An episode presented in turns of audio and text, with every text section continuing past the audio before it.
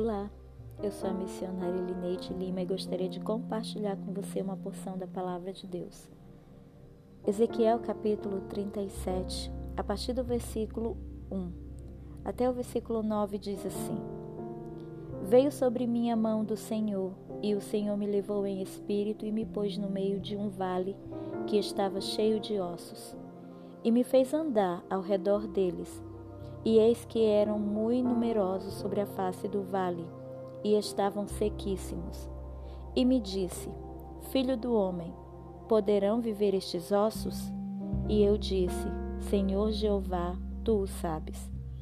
Então me disse: Profetiza sobre estes ossos, e dize-lhes: Ossos secos, ouvi a palavra do Senhor. Assim diz o Senhor Jeová a estes ossos: Eis que farei entrar em vós o espírito e vivereis. E porei nervos sobre vós, e farei crescer carne sobre vós, e sobre vós estenderei pele, e porei em vós o espírito e vivereis, e sabereis que eu sou o Senhor. Então profetizei como se me deu ordem, e houve um ruído enquanto eu profetizava. E eis que se fez um reboliço, e os ossos se juntaram, cada osso ao seu osso. E olhei, e eis que vieram nervos sobre eles, e cresceu a carne, estendeu-se a pele sobre eles por cima, mas não havia neles espírito. E ele me disse: Profetiza ao espírito, profetiza, ó filho do homem, e dize ao espírito: Assim diz o Senhor Jeová: Vem dos quatro ventos, ó Espírito, e assopra sobre estes mortos para que vivam. Deus leva Ezequiel para dentro de um vale, e esse vale estava cheio de ossos. E estes ossos estavam mais do que secos, eles estavam sequíssimos. Mas Deus olha para Ezequiel e diz assim: Ezequiel, esses ossos poderão voltar à vida. E Ezequiel disse: Senhor, tu sabes. E por que, que Ezequiel disse isso? Porque Ezequiel talvez não acreditasse que aqueles ossos poderiam voltar a viver, mas ele acreditava que Deus tinha o poder de fazer aqueles ossos tornarem a vida novamente. Eu não sei qual a, a situação da tua vida hoje. Eu não sei se a tua vida espiritual, a tua vida material, a tua vida emocional, a tua vida familiar, a tua vida congregacional ou qualquer que seja o lugar na tua vida que está como esses ossos, como esse vale em que Ezequiel se encontrava. Eu não sei em qual área da tua vida está como esse vale, cheio de ossos secos, mortos, sem vida. Os teus sonhos, talvez, os teus planos, os projetos que você fez, eu não sei. E aí talvez você olhe para tudo isso e pense como Ezequiel: Senhor, tu sabes Tu sabes se esses ossos poderão voltar a ter vida. Tu sabes se os meus planos poderão voltar a ter vida, os meus sonhos poderão voltar a ter vida, o meu casamento, a minha vida financeira, a minha vida familiar, a minha vida espiritual. Tu sabes se poderá voltar a ter vida. Mas aí Deus dá uma palavra para Ezequiel, uma palavra de ordem. Qual que era a palavra de ordem para Ezequiel?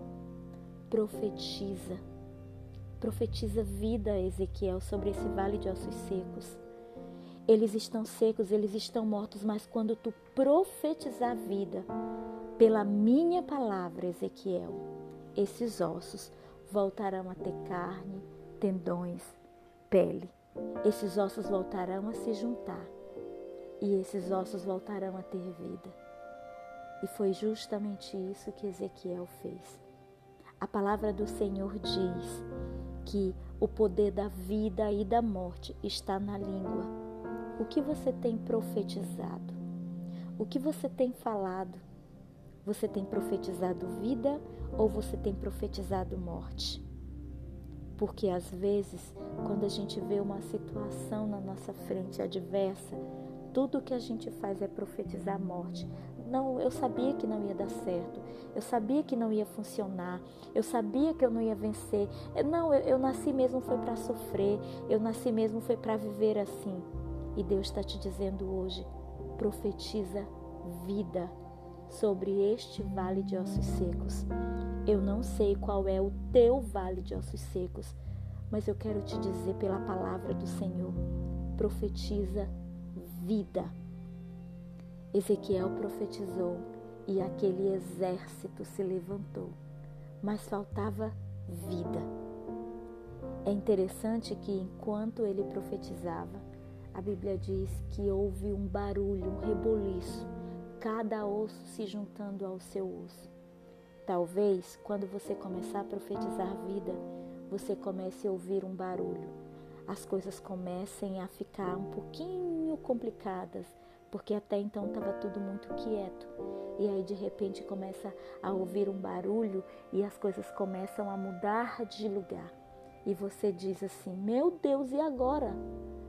Calma, Deus só está colocando as coisas nos seus devidos lugares e juntando todas as partes que estão separadas. E aí, quando aquele exército se levanta, não há vida ainda. E o Senhor diz: Ezequiel profetiza ao Espírito, ou seja, continua profetizando Ezequiel até que haja vida sobre esse exército. Por mais que você não esteja vendo ainda vida sobre o teu vale de ossos secos, eu quero te dizer: continua profetizando vida até que haja vida, até que os seus olhos vejam a vida que Deus tem para tu, para você, para tua família, para tua casa. Continua profetizando vida. Não desista. Deus pode fazer muito mais além daquilo que pedimos ou pensamos, segundo o seu poder que em nós opera. Ezequiel conseguiu ver aquele vale de ossos secos se transformar num exército cheio de vida, porque ele obedeceu a palavra do Senhor quando Deus lhe deu uma ordem. Qual foi a ordem do Senhor? Profetiza vida. E quando ele profetizou vida, houve restauração naquele vale de ossos secos profetiza vida sobre o teu vale de ossos secos e você vai ver a restauração que Deus vai realizar. Deus abençoe a tua vida, em nome de Jesus.